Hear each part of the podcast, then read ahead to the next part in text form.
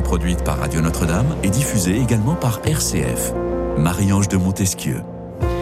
De tempête en ouragan, de cyclones en hausse de température, les réchauffements climatiques nous obsèdent de plus en plus. Y a-t-il de bonnes raisons à cela? Et puis sommes-nous tout simplement capables de nous adapter au réchauffement climatique et à ses conséquences Tentative de réponse justement dans cette émission en quête de sens sur Radio Notre-Dame et RCF avec mes deux invités du jour qui sont André Corvol, toujours un plaisir de vous recevoir. Cher André, bonjour. Bonjour. Bienvenue, vous êtes toujours directrice de recherche CNRS membre du Conseil international des musées.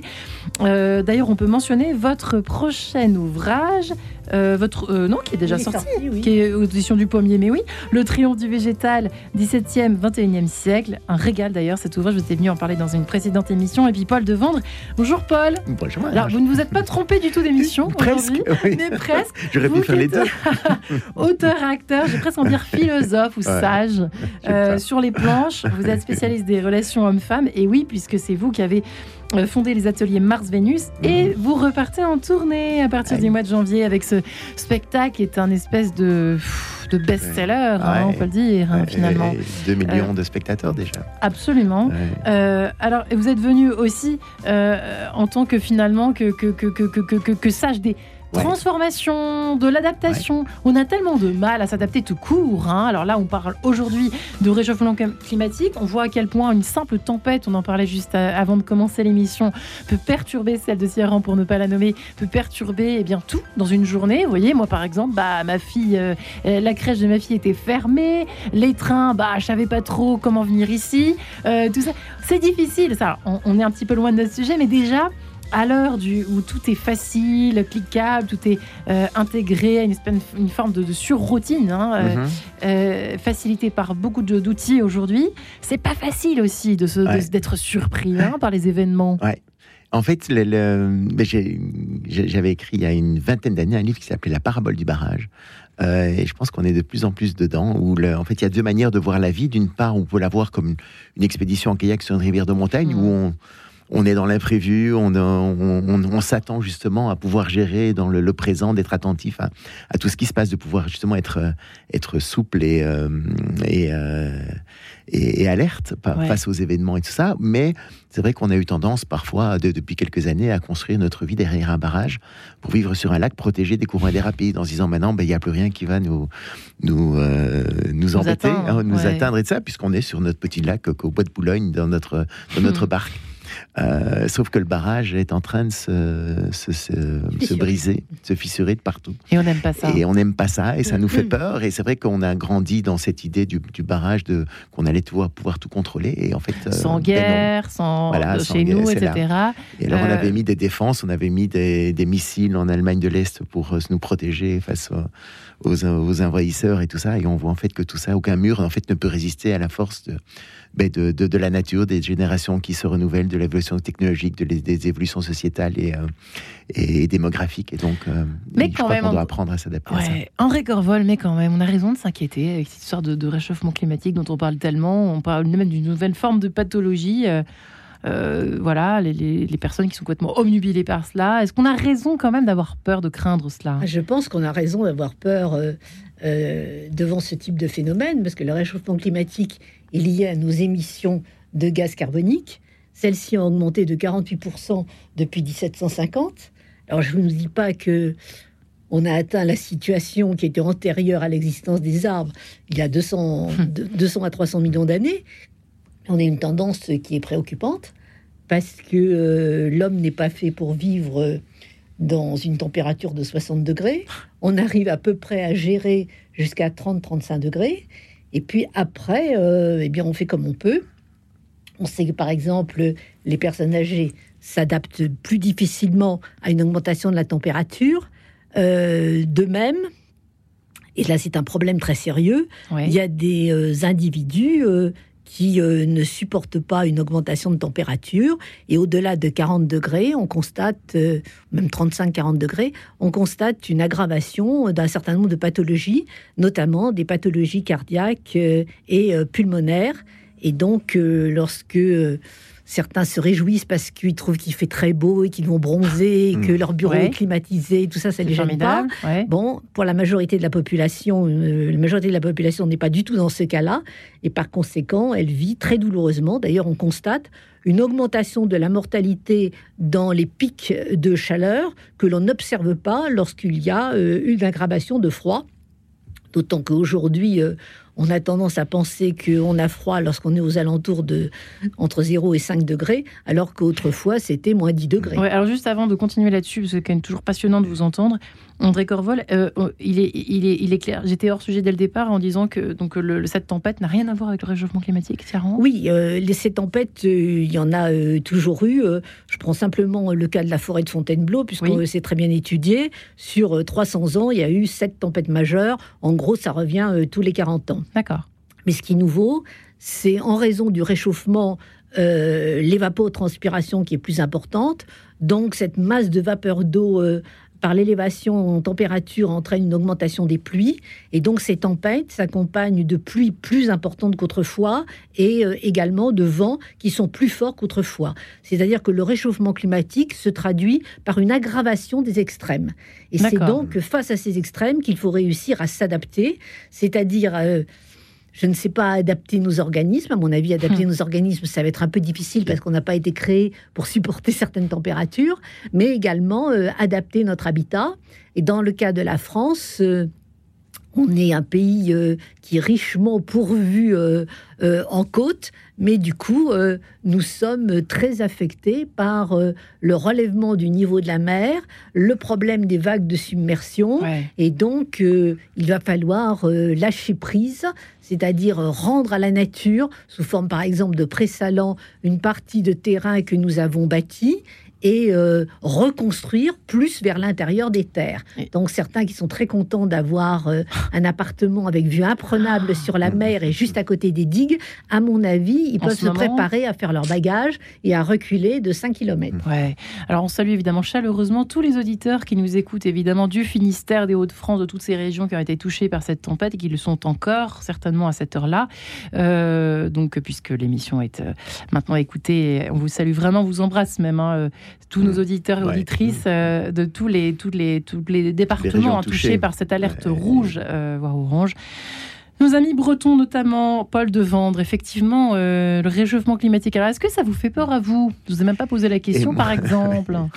Mais ça me fait peur. euh, Je pense qu'on est encore, même si effectivement le, le- le- la température augmente un petit peu, et, et ça peut créer des problèmes pour les, les personnes plus âgées ou plus fragiles Ouais. et tout ça, c'est moins dramatique parce que le, le taux, on est encore dans un climat relativement sec, mais dans les régions où un taux d'humidité qui est euh, qui est très élevé, là, ça va créer de, de véritables. Enfin, les gens vont mourir euh, euh, parce que le, le- on ne peut pas supporter une température chaude Ouais. dans, un- dans climat humide, C'est beaucoup plus difficile. Ouais, et André Et Corvol, donc, il va y ouais, avoir des, des- des- des déplacements de population et tout ça. C'est ça qui, moi, qui Ouais. m'interpelle. Alors, ça me fait pas peur, mais je pense qu'on va vraiment vers des, des énormes bou- bouleversements euh, sociétaux et, et démographiques. ouais. Ouais, et, la chaleur, donc on, on a des certitudes quand même sur cette chaleur parce que beaucoup de choses sont dites. Est-ce que 2050, ça sera la catastrophe ou avant? Écoutez, ce sera peut-être avant. Hein. Je ne vais pas me mettre à jouer les Cassandres. Ce qui est certain, c'est qu'on est sur une tendance euh, de longue durée, euh, puisque actuellement, le réchauffement est lié aux émissions euh, de gaz carbonique euh, euh, qui sont faites depuis la fin du 19e siècle. Mmh. Donc, de toutes les façons, même si aujourd'hui, on bloquait tout, on se mettait uniquement euh, à cueillir les pâquerettes euh, et à avoir un mode de vie totalement Ouais. On n'empêcherait pas Mais tout est déjà l'augmentation écrit des pour les 20 prochaines années. En fait, Donc, ouais, c'est déjà, lancé Déjà pour les prochaines Il faut années. arrêter de culpabiliser. Déjà, on peut faire ça. Voilà. Déjà. Euh, Hein oui, si vous voulez. Ce qu'on peut faire maintenant, c'est pour dans plus de 20 ans. Donc, on, il Au faut À la penser limite, sur voilà, le long au terme. moins. De toutes les façons, la culpabilisation, ce n'est pas ça qui améliorera euh, la situation. Ouais. Donc, il faut réfléchir aux solutions. Euh, il y en a plusieurs, euh, que ce soit d'ordre te- technique ou de la question des plantations. Alors évidemment, on met beaucoup d'espoir euh, dans la forêt. euh, euh, par définition, je vais mettre ça moi aussi en avant, puisque les arbres je vais dire, d'une part par leur respiration, c'est vrai, ils rejettent du gaz carbonique, mais aussi de la vapeur d'eau. Mais grâce à la photosynthèse, mhm. leurs feuilles sont constituent de véritables usines qui permet la transformation des sels minéraux et de l'eau à l'intérieur de ces feuilles. Et donc, ils rejettent à nouveau de la vapeur d'eau et surtout de l'oxygène.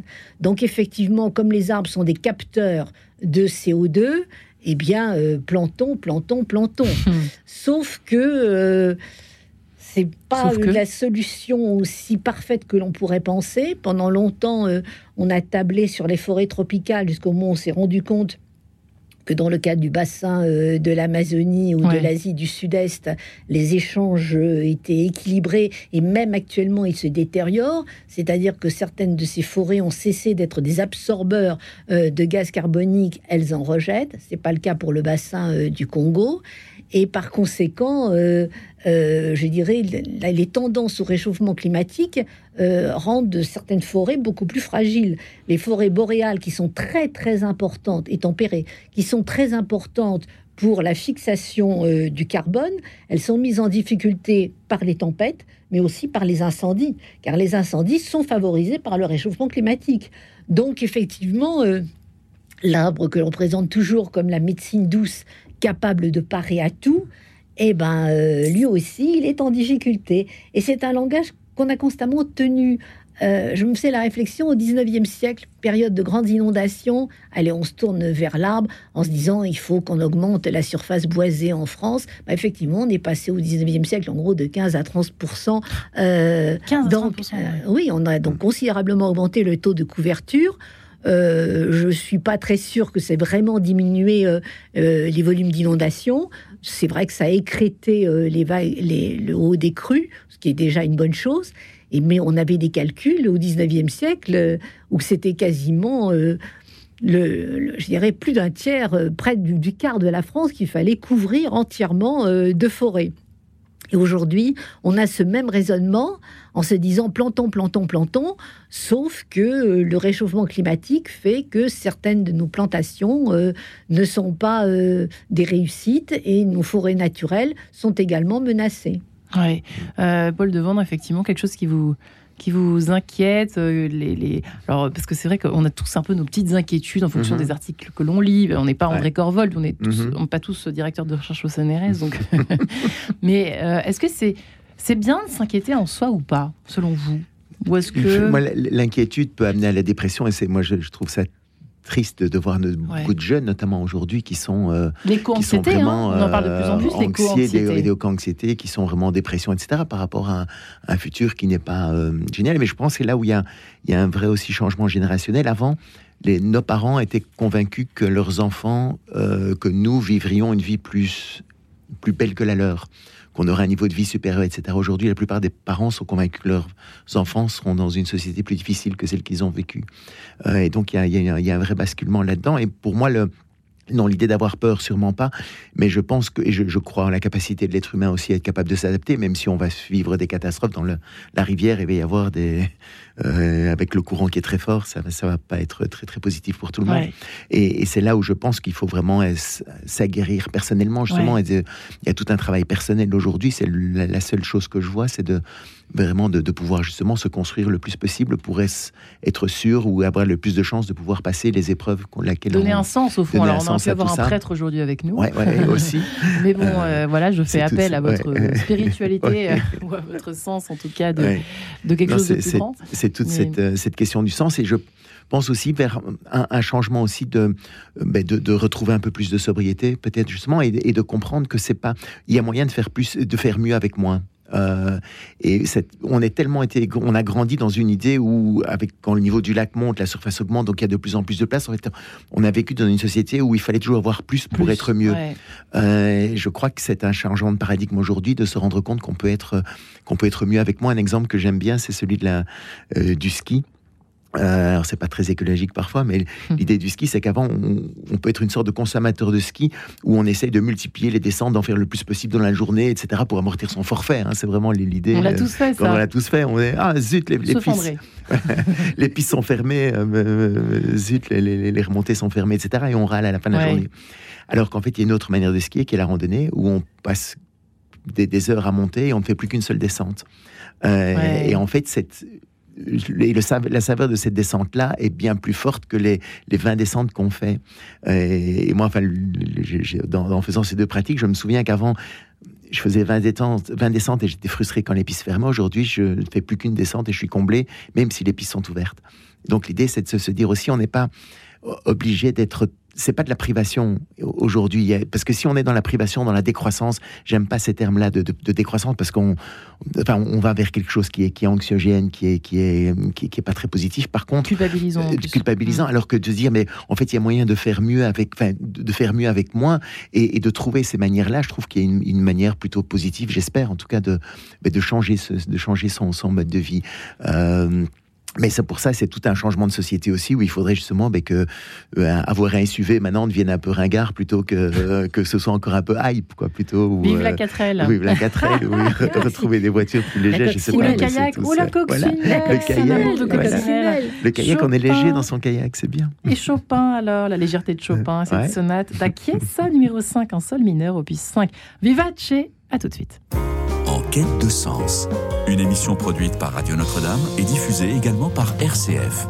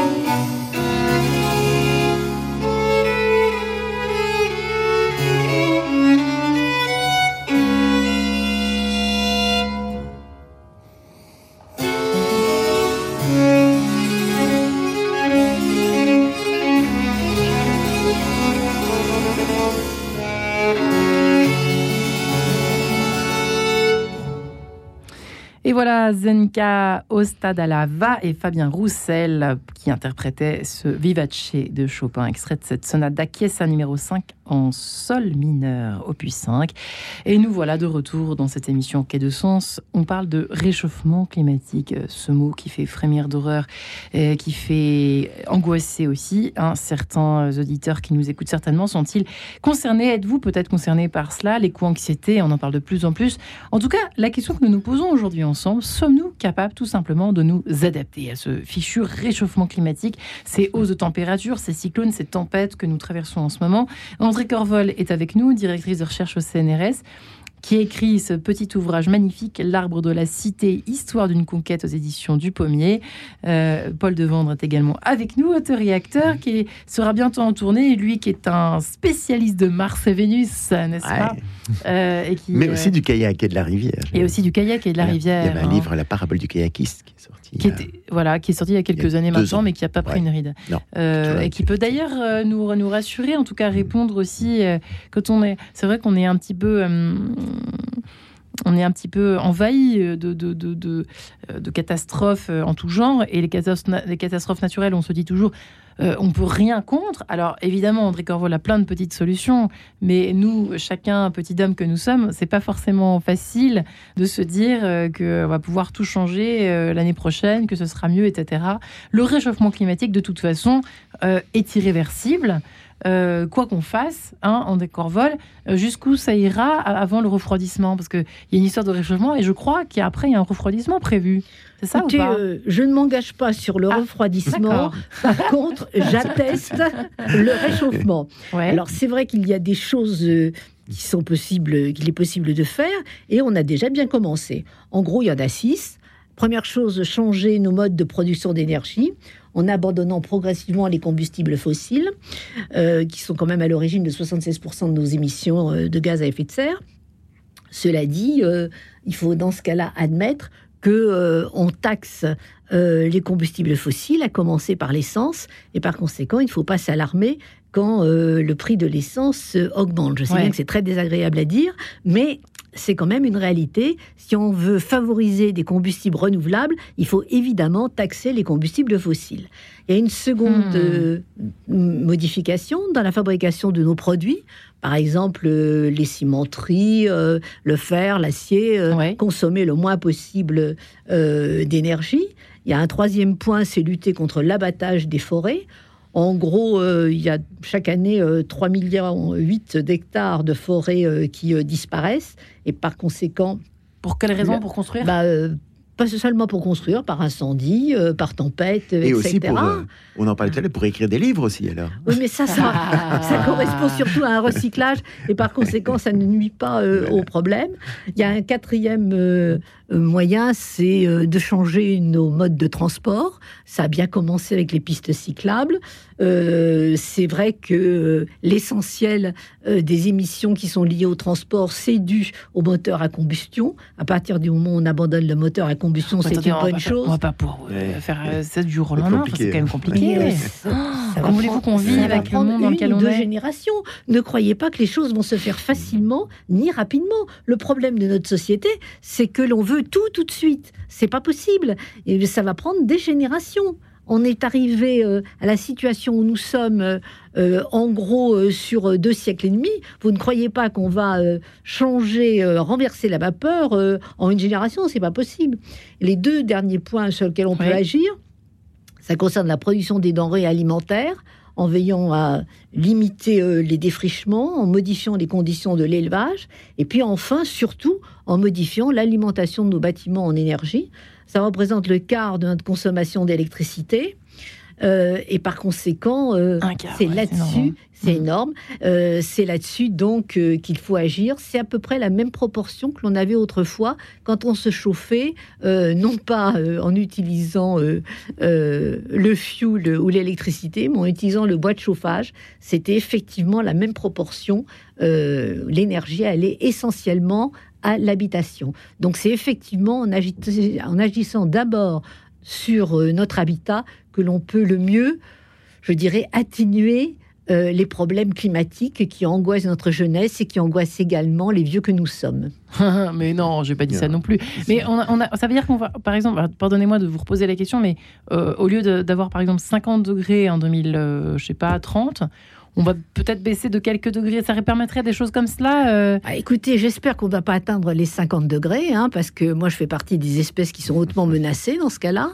Euh, disons que si on réussissait euh, à avoir des hivers qui soient aux alentours de 5-10 degrés et des étés où on n'a pas des canicules au-delà de 35 degrés sur plusieurs jours, avec des nuits quand même qui soient où la température baisse suffisamment pour que l'organisme puisse euh, euh, récupérer, eh ben, ce serait une très bonne chose. Ça, c'est possible. C'est faisable. C'est faisable, mais il faut s'y mettre. Il faut savoir que ça demandera des sacrifices.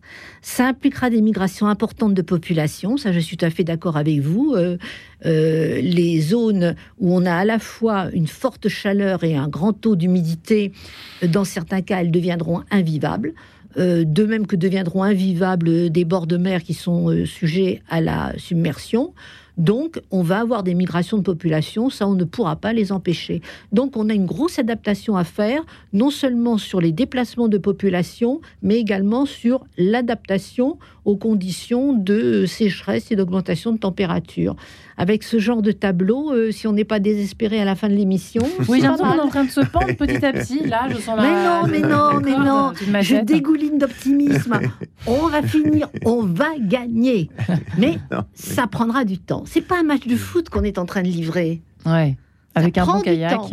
voilà. on sera obligé de reprendre son kayak. N'est-ce pas? Et Reprendre son kayak dans la rivière. Euh. Mais comme le problème, quand on a construit un barrage depuis 50 ans, après la Deuxième Guerre mondiale, où on, et c'est logique qu'on ait construit ce barrage, parce que c'est vrai que les survivants de la Deuxième Guerre mondiale sont passés par les chutes du Niagara, 4 millions, 80 millions de morts, un monde en ruine, on n'avait jamais connu ça. La peur, la il faim, est, il est évident que le besoin, de, le, besoin de, sécurité et de garantie du lendemain était, était primordial. Humainement rapport, euh, en tout cas. Tout à fait. Et donc, on, on s'est habitué, justement, avec la société de consommation et tout, quand le niveau du lac monte, la surface augmente. Donc, on a eu, euh, on a vécu dans cette idée que maintenant, ben, on pouvait fumer, de toute façon, il y aurait, euh, il y aurait un médecin qui nous guérirait du cancer, on pouvait faire n'importe quoi, on pouvait mettre des pesticides partout. Ça, donc, on est vraiment parti dans cette illusion de que la technologie allait nous, nous sauver, qu'en fait, on n'avait plus de. Et c'est comme ça là où les Beatles sont devenus plus populaires que Dieu aussi, parce que euh, on est vraiment parti dans une idée, en fait, que euh, la, technologie et, le, et, la, science et tout pourrait, euh, pourrait tout résoudre. Euh, on revient maintenant, de, je crois, de manière plus peut-être un peu abrupte, mais vers le, notre humanité, vers justement vers, vers Dieu aussi, vers, vers, vers des notions plus profondes. Et on voit les jeunes qui sont justement qui sont plus centrés au maintenant, enquête, après enquête, hein, de choses essentielles, enquête de choses plus essentielles. Et je pense c'est ce retour ce retour, enfin, c'est vers ce retour-là qu'on va, à mon, sens. Parce que vivre, euh, c'est vrai que de, parce que certains euh, visent euh, l'immortalité, sont très attachés, mm il y a une de combat entre voilà le, mhm. le, le, tout matériel, enfin le surmatériel, et puis et puis le côté plus, plus religieux, plus spirituel, plus intérieur, plus assumé. Euh, l'existence humaine euh, ne, voilà, sur Terre est un fait. Et puis ensuite, euh, on croit ou pas à la vie éternelle. Nous sommes sur mhm. Radio Notre-Dame, nous pouvons dire. voilà. Mais c'est vrai que peut-être c'est aussi une façon de s'adapter. Vous avez, c'est vous qui avez parlé de mhm. Dieu à l'instant, Paul mm -hmm. mais il y a aussi une, une, philosophie de la vie, en tout cas, si ce n'est une spiritualité, de, de prendre un petit peu, voilà, de prendre euh, la vie comme elle est, c'est-à-dire au sens où elle peut se terminer demain mhm. comme euh, après-demain. Alors, c'est ça qui est, compliqué parce que je trouve que ce qui est difficile, c'est à la fois de se dire, bah, c'est comme ça, donc bon, on fait rien pour que ça change finalement, mhm. parce que bon, bah, Dieu nous prête vie, donc mhm. euh, on, voilà, faisons, faisons, enfin, vivons. Euh, et puis, en même temps, euh, il y a une espèce de, mhm. peut-être de tendance au je m'en foutisme. Il y a un équilibre à trouver entre les deux, non? Je me trompe en fait, pas. Pour, moi, c'est toute l'idée de la pratique du kayak, de nouveau, pour revenir dans, cette image-là, mais je trouve pas, je, l'aime bien, elle est assez parlante. C'est que, bon, on a deux pagaies. Il y a le pagaie, au fait, où, en même temps, on, on est, entré, on est parfois entraîné dans, par le courant et parfois même dans une direction qu'on n'a pas choisie. Et en même temps, on a quand même une pagaie et on peut déterminer sa trajectoire. Et donc, en fait, c'est toute l'idée entre le, de, rester entre la détermination, euh, d'aller où on veut, d'avoir ses objectifs, etc. Et en même temps, d'être dans un lâcher prise total et de pouvoir se dire, OK, ben demain, ça peut être donc. Et c'est cet équilibre, en fait, entre la persévérance et l'entêtement est assez euh, unique, enfin, mais est, très personnel. Euh, euh, en fait, la différence, souvent, on ne le voit qu'après. Si quelqu'un passe son permis de conduire pour la cinquième fois de suite, est-ce que c'est de la persévérance ou l'entêtement euh, euh, Ça peut être, ça peut. l'espérance. Ah, l'espérance ou encore. c'est vous qui l'avez dit. C'est pas moi. André Corvol. Et eh ben oui, c'est ça qui est pas. C'est, cet équilibre est assez difficile, je trouve, à percevoir, à trouver et à vivre hein, au quotidien. Hein. Oui, mais on a des jeunes qui sont très tendus, mais parce que la jeunesse aussi, c'est l'âge de l'intransigeance. On mm. voudrait pouvoir, on ne sait pas de quoi la vie va être faite, mais on voudrait pouvoir tout maîtriser. Or, justement, on est rentré dans une période de grande incertitude. Et ces mm. incertitudes, elles sont d'autant plus grandes que nous avons l'espérance de vivre beaucoup plus longtemps que tous nos ancêtres. Donc, nous avons une relation par rapport à ce qu'est notre vie et à ce qu'est la vie des arbres, qui est totalement différente de hmm. celle de nos ancêtres. Pour nos ancêtres, euh, je dirais un chêne, c'était quasiment un être immortel parce qu'eux avaient une espérance de vie de 30 ans. Euh, aujourd'hui que nous vivons, euh, en gros, 80 à 90 ans facilement, et on peut même espérer battre le record de Jeanne Calment, Mmh. c'est-à-dire 120 ans, comme nous avons beaucoup de, de- de plantations d'arbres, de pins que l'on exploite à 40 ans, de Douglas que l'on exploite à 50 ans, d'un coup, on découvre que le paysage change très vite. Ce qui avait été, les arbres qui avaient été les repères visuels complètement stables, l'image même du fixisme de la société, c'est en train de changer. Comme ça fait partie des choses qui perturbent euh, la jeunesse, qui vous expliquent les engagements de la jeunesse concernant euh, les forêts et leur croyance que si on ne les exploite pas, euh, ça n'en ira que mieux. Or, euh, c'est dans la période de croissance qu'un arbre stocke le gaz carbonique et dégage le plus de vapeur d'eau. Donc c'est contre-intuitif, mais c'est vrai qu'il faut garder les vieux arbres pour leur richesse concernant la biodiversité, mais il faut également exploiter nos forêts pour assurer le renouvellement et par conséquent l'absorption maximum euh, de gaz carbonique. La meilleure façon de stocker le gaz carbonique, eh bien je dirais tout simplement, c'est euh, d'avoir des bâtiments qui soient en bois, euh, qui soient isolés avec des enveloppes extérieures en bois et Hmm. meublés avec des meubles en, En bois, pas en acier ou en verre, parce que tout pendant que vous ne brûlez pas votre commode, il s'agit d'une commode Louis XV ou d'une commode nouvelle, et bien tout pendant que vous ne la brûlez pas, eh bien le carbone est prisonnier. Donc la meilleure façon, c'est d'utiliser du bois, quelle que soit la forme, y compris d'ailleurs sous forme de livres, parce que euh, les pages, tout pendant que vous ne les brûlez pas, eh bien c'est du gaz carbonique qui est stocké. Hmm. Donc vive les livres. Dans une bibliothèque, en plus, en bois. Abs- En dans bois. une bibliothèque en bois, je ne vous le fais pas dire. évidemment. Je ne vous le fais pas dire. Avec Dans un chalet. En bois. En bois. Dans, un, chalet, en bois. Une voiture pas en bois. pas de voiture. Des chevaux. Ah, Des roues sur en la bois. voiture en bois. Écoutez, les, pendant très Ouais. longtemps, et on voit ça encore aux États-Unis, les calanques, les, Calèche. j'allais dire, les, les voitures Ouais. avaient repris euh, les normes qui existaient euh, dans les voitures euh, à cheval. Et par conséquent, vous aviez une carrosserie qui avait de- des parties qui étaient en bois. Et c'est resté d'ailleurs encore aux États-Unis pour certaines voitures très lourdes qui servent à la campagne. Elles sont protégées par des bandes, par des portes qui sont en bois Ah oui, renforcées renforcées de Ouais. barres. C'est vraiment, j'allais dire, la der- les dernières générations, les voitures depuis les années 1960 qui ont abandonné euh, le bois à l'extérieur et maintenant même à l'intérieur. Mais je vous signale que euh, les plus belles Jaguars qui ont existé, elles avaient un tableau de bord, Bord en bois, j'étais en train qui d'y était penser. en hein. ronce de En noyer. en Ça, c'était mon rêve quand j'étais enfant.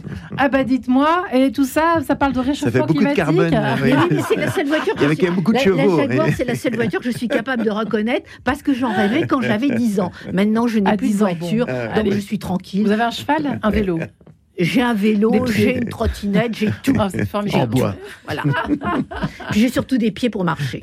Ah ça c'est vraiment euh, effectivement la, la grande base. Quand on est dans les grandes villes, en tout cas, on peut se C'est permettre. C'est plus compliqué effectivement À euh, la campagne, oui. D'évoquer ces questions, hein, de, s'adapter. Comment faire voiture, C'est pas, pas facile. hein, C'est pas pas facile.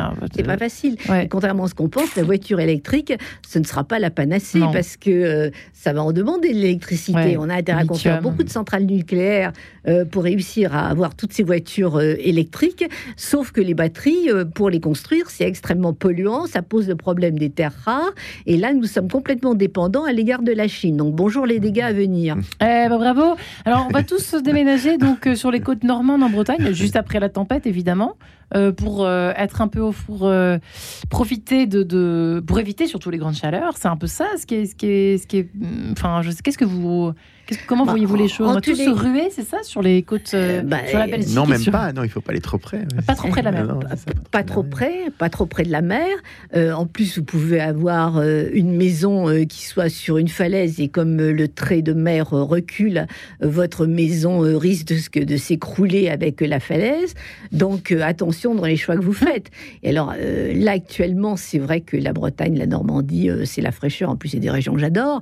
Euh, mais c'est vrai que là, la Bretagne va traverser une période difficile parce que la tempête actuelle, c'est Oui. l'équivalent de la tempête de 1987.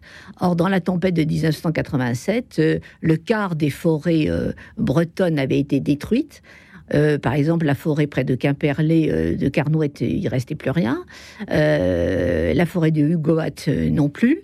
Et donc, nous les avions restaurés ça avait pris 30-40 ans. Et là, maintenant, à nouveau, badaboum, euh, tout va être par terre. Euh, il n'y a pas seulement que les arbres dans la cité qui sont tombés, il y a aussi les arbres dans la forêt. Or, il faut penser que lorsqu'il y a euh, ainsi ces pertes, eh bien, le propriétaire de ces forêts, parce qu'en Bretagne, on est dans une zone où la forêt est privée à 95%, le propriétaire a perdu son, son, peuplement forestier, euh, son capital, son épargne. C'est une zone de très petite forêt privée. Hein. la moyenne est aux alentours de 3,5 hectares euh, par propriétaire. Et donc, euh, il a perdu son épargne, il a perdu son complément de retraite, parce que souvent, ce sont d'anciens agriculteurs qui s'étaient constitués un complément de retraite en utilisant les crédits du Fonds forestier national mis en place en 1946. Donc euh, la tempête de 1987 avait été une catastrophe parce que ça avait ruiné les espérances qu'ils avaient mises grâce au Fonds forestier national. Et là, on recommence 40 ans plus tard. Euh, on va se retrouver exactement dans la même situation. Avec donc la deuxième tempête qui va suivre Avec la hein, sans parler de la tempête qui risque de suivre. Alors là, actuellement, euh, les tempêtes euh, se suivent et se ressemblent. La seule différence, c'est le rail qu'elles suivent. Alors, est-ce qu'elles suivent la voie de la Manche? Elles vont, est-ce qu'elles vont être un peu plus au nord? Et dans ce cas-là, euh, la catastrophe, c'est pour la Grande-Bretagne et nos amis belges, ou est-ce qu'elles descendent un petit peu plus vers le sud? Et dans ce cas-là, c'est plein pot pour nous. Euh, c'est le chemin euh, Bretagne, direction Perche, Île-de-France, et ensuite ça va vers la Lorraine. Et là, c'est le schéma qui avait été suivi en 1999 dans les deux mmh. tempêtes du 26 et du 28 décembre 1999. C'est vrai que ça avait fortement entamé, je dirais, l'optimisme avec la, comment dire, euh, les célébrités, les festivités qu'on avait organisées pour, euh, le, pour 2000 ans. Ça avait été une véritable catastrophe. etc. Mais on n'est pas sorti d'affaire, si j'ai bien compris, pour ces histoires de tempête là, en ce qui nous concerne en ce moment. Eh bien, cher Paul de Vendre, avant de vous entendre réagir à cette affaire qui n'est guère rassurante, nous allons respirer avec Mickey 3D, si vous le permettez, et on se retrouve juste après. À tout de suite. Quête de sens, une émission produite par Radio Notre-Dame et diffusée également par RCF.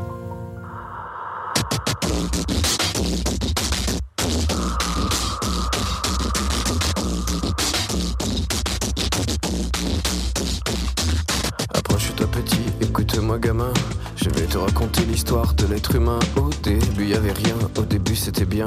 La nature avançait, y avait pas de chemin. Puis l'homme a débarqué avec ses gros souliers. Des coups de pied dans la gueule pour se faire respecter. Des routes à sens unique qu'il s'est mis à tracer. Les flèches dans la plaine se sont multipliées. Et tous les éléments se sont vus maîtrisés. En deux temps, trois mouvements, l'histoire était pliée. C'est pas demain la veille qu'on fera marche arrière. On a même commencé à polluer les déserts faut que tu respires. Ça c'est rien de le dire. Tu vas pas mourir de rire. C'est pas rien de le dire. D'ici quelques années, on aura bouffé la feuille. Et tes petits-enfants, ils n'auront plus qu'un œil. En plein milieu du front, ils te demanderont Pourquoi toi t'en as deux, tu passeras pour un con. Ils te diront comment t'as pu laisser faire ça.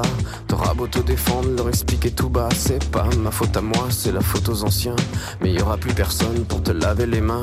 Tu leur raconteras l'époque où tu pouvais manger des fruits dans l'herbe, allonger dans les prés. Y avait des animaux partout dans la forêt. Au début du printemps, les oiseaux revenaient. Il faut que tu respires. Et ça c'est rien de le dire. Tu vas pas mourir de rire. Et c'est pas rien de le dire. Il faut que tu respires. C'est demain que tout empire. Tu vas pas mourir de rire. Et c'est pas rien de le dire. Pire dans cette histoire, c'est qu'on est des esclaves, quelque part assassins ici, bien incapables de regarder les arbres sans se sentir coupables, à moitié défroqués, 100% misérables. Alors voilà petite histoire de l'être humain. C'est pas joli joli et je connais pas la fin. T'es pas né dans un chou, mais plutôt dans un trou.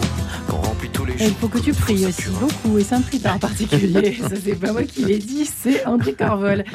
Voilà, à l'heure où nous parlons euh, de réchauffement climatique, sommes-nous en fait capables de nous adapter? On peut agir et s'adapter. Bah écoutez, c'est pas c'est pas si simple, mais une philosophie en tout cas prendre les choses un peu différemment, notamment avec un bon kayak au sens propre et surtout au sens figuré avec Paul de Vendre, ici mmh. présent, euh, autoréacteur Mars Vénus, si ça vous dit quelque chose, auditeur auditrice qui nous écoutez de toute la France, André Corvol est également présente, directrice de recherche au CNRS, euh, membre du Conseil international des musées, qui a euh, passionnée évidemment de végétal et passionnante à propos des arbres. L'arbre de la dans la cité, histoire d'une conquête aux éditions du Pommier, votre petit dernier qui vient de sortir.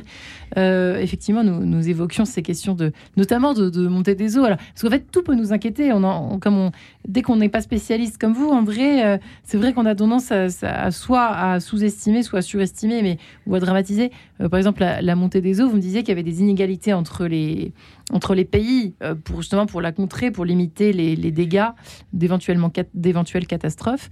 Euh, et notamment, voilà, la Belgique et les Pays-Bas sont assez bons pour contrôler, pour contrer la montée des eaux. Très bons, surtout les Pays-Bas. Euh, surtout les Pays-Bas, mais oh, la Belgique aussi. Les efforts qui sont faits dans toute la zone escomeux sont importants. mais il y a une, une question de tradition historique. Si vous prenez le cas des Pays-Bas, ils ont toujours eu à lutter contre l'eau des fleuves et l'eau de la mer. Et euh, non seulement ils ont lutté contre, mais ils s'en sont aussi servis pour se protéger en cas de guerre. Je vous rappelle que lors de l'invasion de Louis XIV, euh, les euh, Hollandais ont fait sauter les digues alors que cela avait coûté une fortune à établir pendant tout le XVIe siècle lors de la Première Guerre mondiale, les Belges ont fait sauter leurs digues pour bloquer les Allemands euh, en Flandre. Donc ce sont des pays qui ont toujours eu cette tradition de lutter contre l'invasion de l'eau de mer, mais de lutter également contre l'invasion étrangère en utilisant cette eau pour noyer ou pour bloquer euh, les envahisseurs. Nous, pays continental, au fond, bien carré, euh, bien protégé, euh, derrière euh, les forteresses construites par Vauban, nous n'avons pas eu cette tradition de lutte contre l'eau.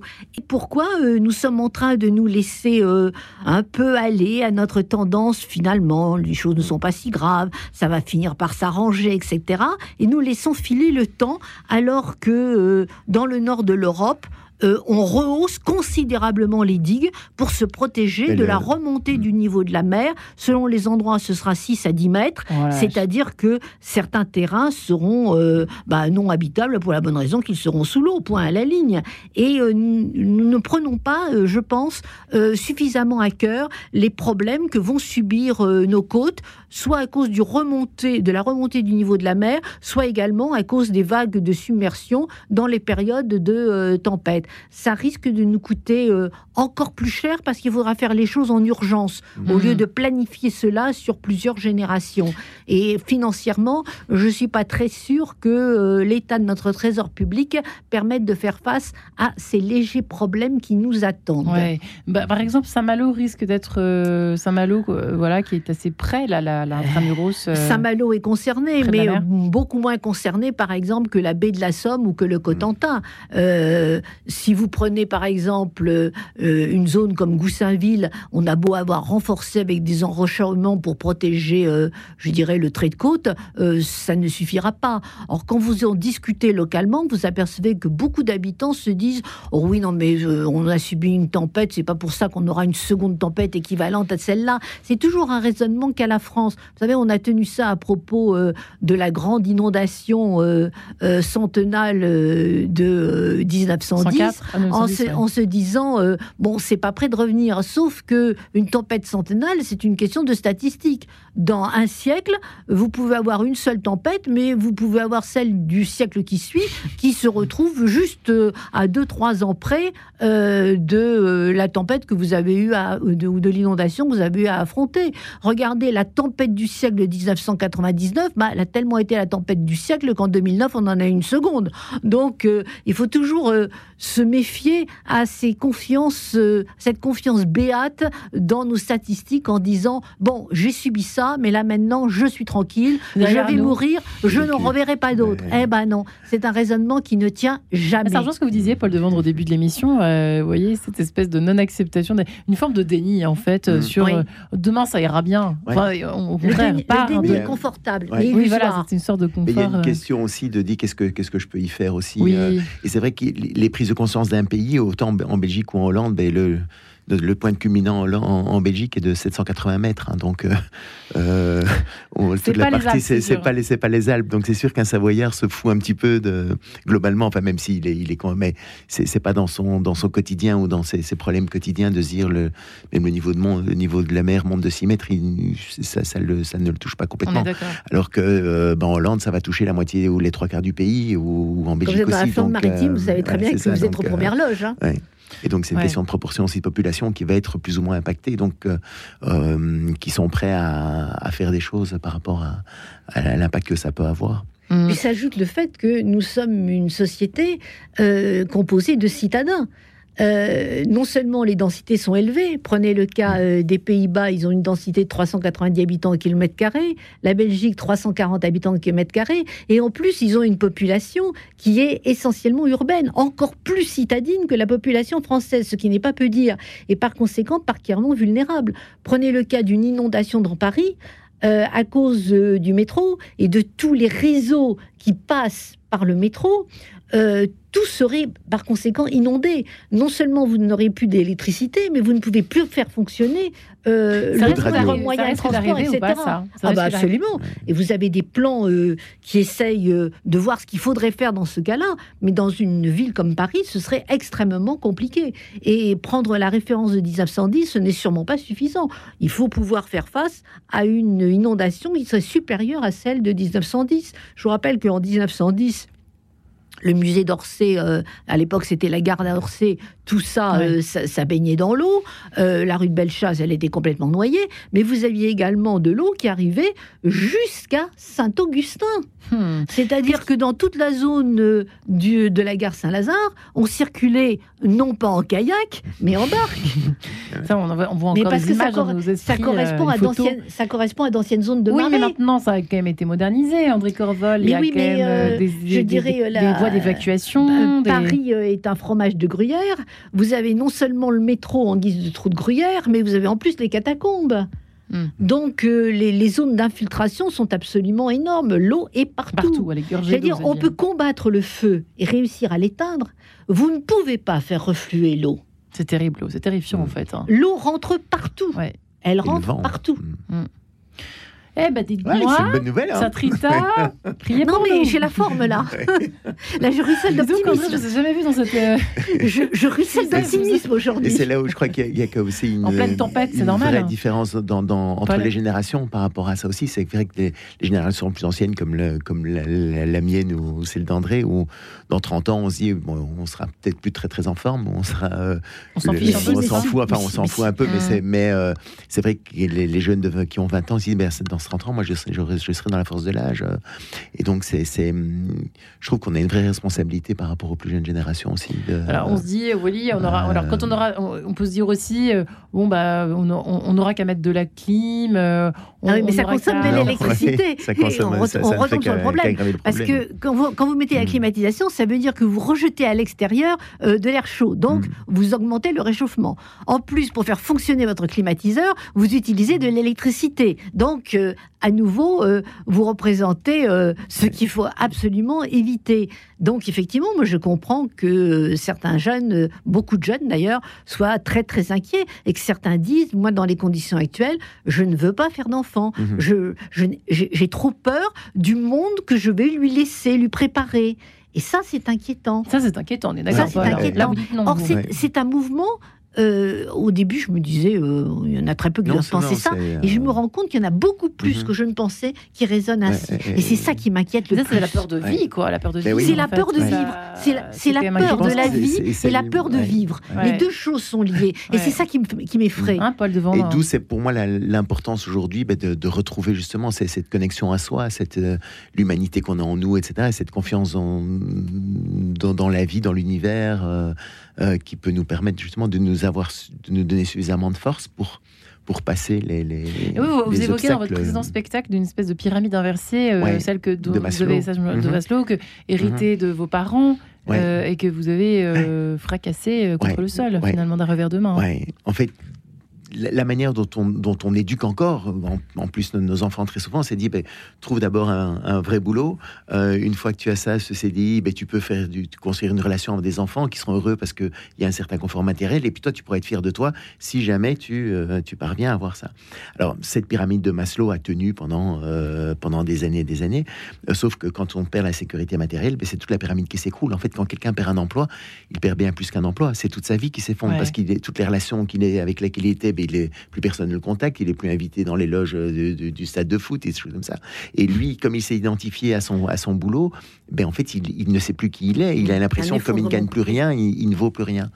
Euh, et donc cette pyramide de Maslow devient, ça devient très dangereux dans le monde plus incertain dans lequel on est. Ça devient très dangereux de continuer à, construire sa vie comme ça. Et pourtant, beaucoup de parents, je sais pas si, y a un enfant qui dit maintenant, euh, je, vais partir six mois dans une ferme en Australie, les, parents disent mais non, euh, trouve d'abord un boulot un peu sérieux et tout ça, ça sert à rien.